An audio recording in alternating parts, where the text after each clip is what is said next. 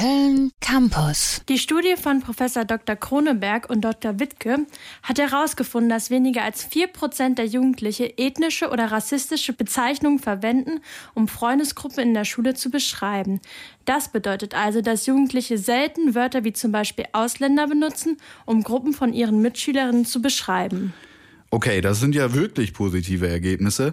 Aber wie kam die Studie eigentlich zu diesen Ergebnissen? Nun, die Studie hat 13-jährige Kinder an 39 Schulen in Deutschland befragt. Erst sollten die SchülerInnen angeben, welche Klicken es in ihrer Schule gibt.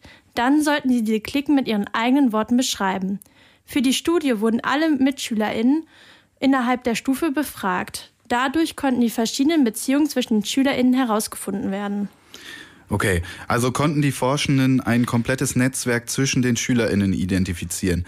Wurde in der Studie auch analysiert, wie die Schülerinnen sonst die Klicken in ihrer Klasse beschreiben? Ja, am häufigsten wurden die Hobbys der MitschülerInnen erwähnt. Danach wurde darauf eingegangen, ob die Klicken lustig sind oder positiv oder negativ auffallen.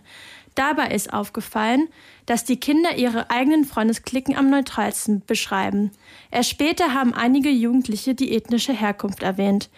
Arndt Bieberacher ist ein Lehrer an einer weiterführenden Schule und ihm fällt auch auf, dass seine SchülerInnen über gemeinsame Interessen sich anfreunden.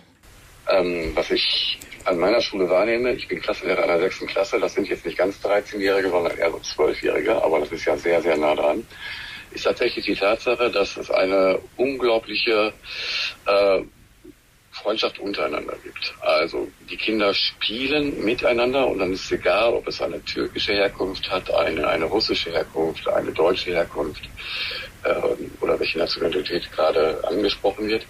Die gehen eher über Hobbys. Also spielst du Fußball, äh, gehst du reiten, schwimmst du gerne und so weiter und so weiter. Und daraus entstehen dann die Freundschaften und untereinander bezeichnet, bezeichnet man sich tatsächlich dann weniger als die Türken, sondern eher die Fußballer oder die, die, die Schwimmer. In der Studie stellte sich tatsächlich heraus, dass muslimische Klicken, die sich stark mit ihrer muslimischen Identität verbunden fühlen, am ehesten mit Begriffen, die darauf anspielen, bezeichnet wurden. Insgesamt war die Anzahl solcher Bezeichnungen in der Studie aber sehr gering. www.kölncampus.com www